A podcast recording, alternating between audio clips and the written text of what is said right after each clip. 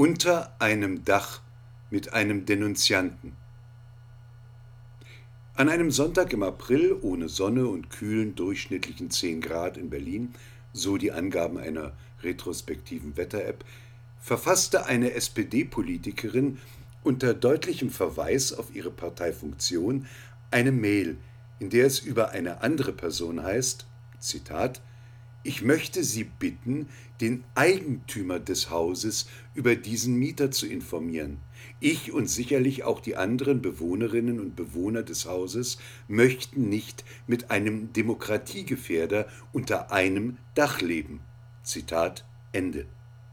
Nicht die zehn Grad und die mangelnde Sonne machen frösteln, sondern diese Denunziation. Nicht nur der Fakt an sich, es ist der Ton. Das ist Hetze. Drohung, Aufruf zu Handlungen gegen die Unversehrtheit eines Menschen, einer Person, die mit Name und Hausnummer genannt wird. Das ist wie die Mehlfarbe, die an Schaufensterscheiben geschmiert wurde, um bestimmte Läden als obsolet zu kennzeichnen. Aber es sind ja immer die anderen, mit den unseren auf gar keinen Fall vergleichbaren Zeiten, die aus einer allgemeinen Lage und stetig geschürten Befindlichkeiten heraus die Metamorphose des Bürgers zum Denunzianten begünstigen. Hier und heute handelt eine besorgte Politikerin, die eine drohende Infektion unter einem Dach mit demokratiegefährderischen Ideen fürchtet, zusätzlich zur dreuenden Gefahr der Virusinfektion vor der Tür. Sie handelt nach Art und Weise aller Denunzianten aller Zeiten, eine Empörung behauptend, eine Empörung zu schüren.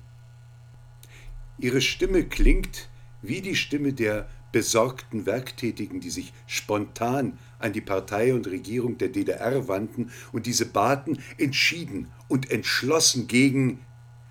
Bei gegen konnte eingesetzt werden, was gerade en vogue war. Missliebige Künstler wie Liedermacher Biermann, dessen fehlgeleitete Unterstützer, begriffsstutzige Maler, subversive Dramatiker wie Heiner Müller und wenn das Volk die Regierung schon bittet, dann muss diese doch handeln. Die Regierung, die Volksvertreter. Der Ton dieser Mail klingt aber auch wie das bereits gefällte, begründete und natürlich gerechte Urteil, und zu verweisen wäre da auf die schneidenden, ätzenden, verachtenden, sich in Abscheu überschlagenden und geifernden Stimmen von gewählten Volkstribunen, Richtern oder Staatsanwälten. Bei Robespierre stehen die Worte für den Sprachduktus Ludwig muss sterben, weil das Vaterland leben soll. Gegründet worauf? Auf unzählige Briefe, Aussagen, Beschwerden, verzweifelte Bitten des Volkes, Denunziantenberichte. Und von da an stand die Guillotine nicht mehr still, bis sie schließlich Robespierre, der mit zerschossenem Kiefer keine Rede mehr halten konnte, köpfte. Freisler, Volksgerichtshof, in Bild und Tonmaterial erschütterndes Dokument der Menschenverachtung und ausgeübten Menschenzerstörung, erwachsen aus einem Boden des gesäten Misstrauens, einer permanent geschürten und befeuerten Angstkampagne, die zu Hunderttausenden von Spitzelberichten führte, geradezu zum Denunziantentum auffordernd, eine kläffende Meute von sogenannten Treppenterriern, denen jedes noch so banale Gespräch hinreichen konnte, es zum Anfangsverdacht des Hochverrats zu machen, um daraus einen kleinen Vorteil zu schlagen. Von Alexander Januarowitsch Wyszynski, dem Staatsanwalt unter Stalins Terrormaschine, gibt es auch Tonaufnahmen, Filmaufnahmen.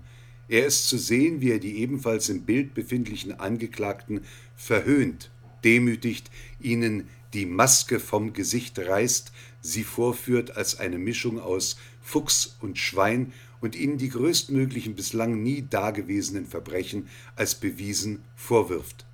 Verbrechen aus politischem Kalkül erfunden, von freiwilligen Zeugen und kriecherischen Denunzianten bestätigt und noch gesteigert. Wer einen sadomasochistischen Leseabend verbringen will, dem kann ich Wyszynskis Gerichtsreden, erschienen 1952 im Dietz Verlag der DDR, empfehlen. Man kann das Buch noch antiquarisch finden.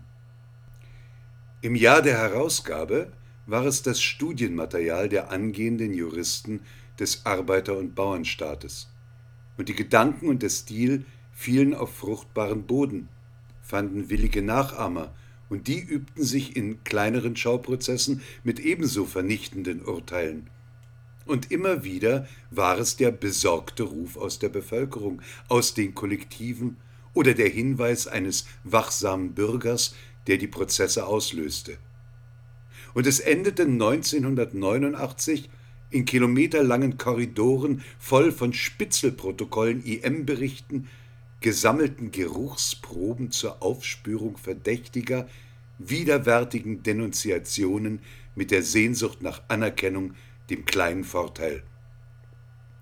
Wenn man die finanziellen Zuwendungen an die Denunzianten aus dieser Zeit liest, ist das erbärmlich, kläglich. Wie gering die Summe aber auch sein mag, es waren die historischen 30 Silberlinge. Judaslohn. Warum macht diese Frau das heute? Was ist der Antrieb? Was das Ziel? Was der Lohn? Im Jahr 2021 stünde es ihr doch frei, sofern sie an den von ihr selbst mitgestalteten Rechtsstaat noch glaubt, die Justiz zu bemühen und eine Anzeige zu erstatten. In aller Rechtsverwirrung die uns heute aus verschiedenen Meldungen begegnet, in denen von rechtsbeugenden Richtern die Rede ist, deren Wohnung man wegen eines Anfangsverdachts auf Rechtsbeugung durchsucht, nur weil sie ein nicht staatskonformes Urteil gefällt haben? Egal, diese Frau hätte also Anzeige erstatten können.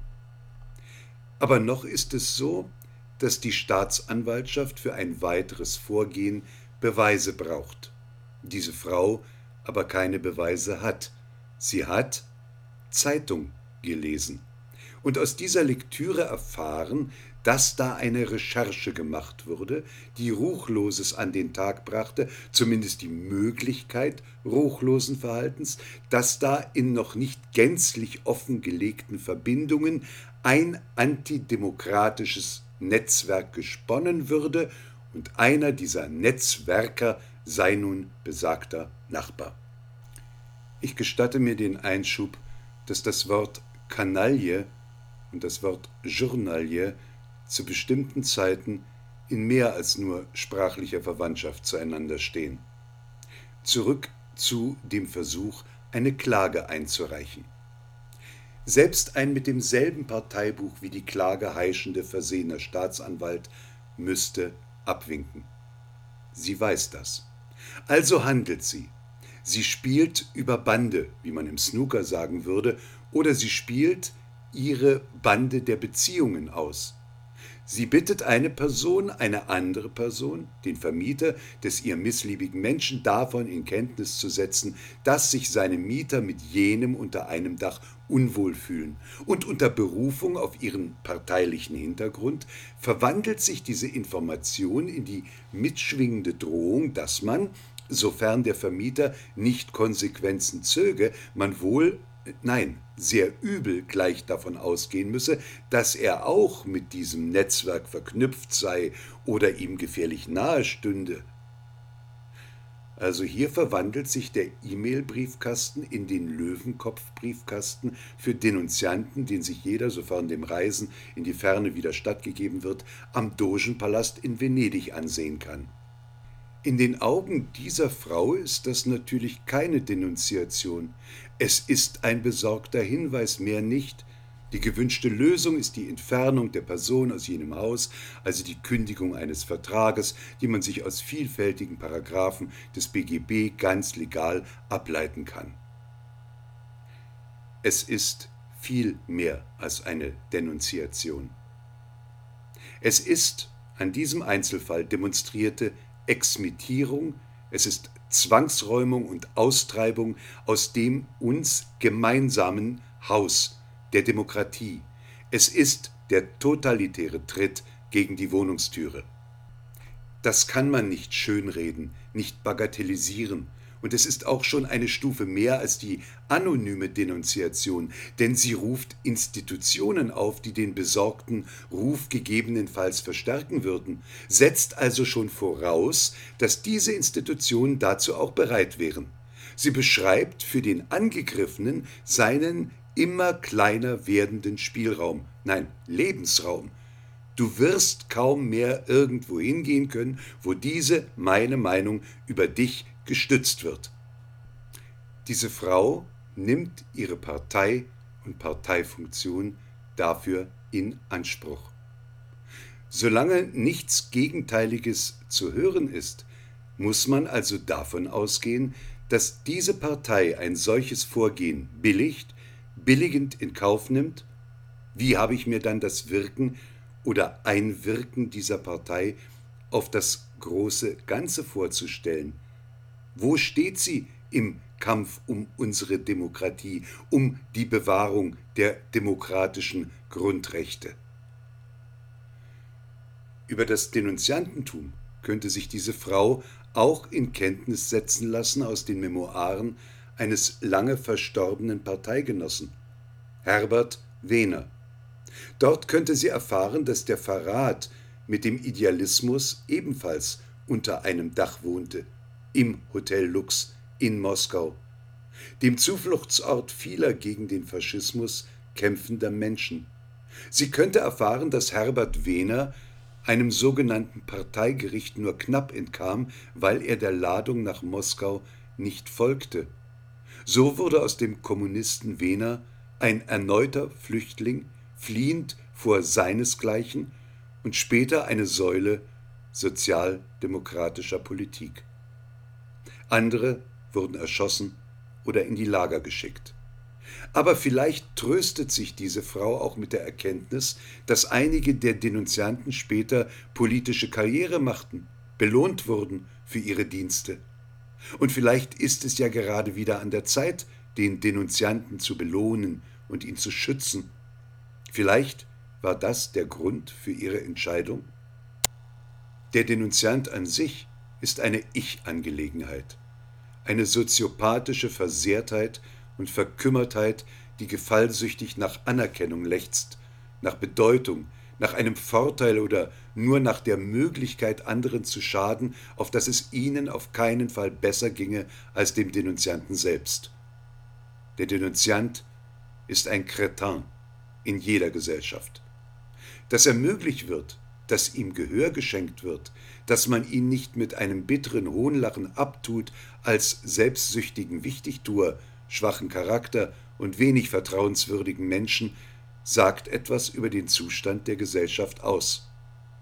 Als Mensch hat man immer eine Wahl, selbst wenn einem scheinbar keine Wahl gelassen wird.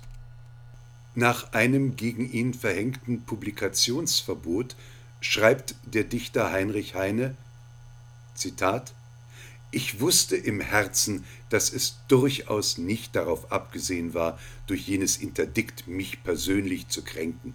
Ich wusste, dass der Bundestag nur die Beruhigung Deutschlands beabsichtigend aus bester Vorsorge für das Gesamtwohl gegen den Einzelnen mit Härte verfuhr.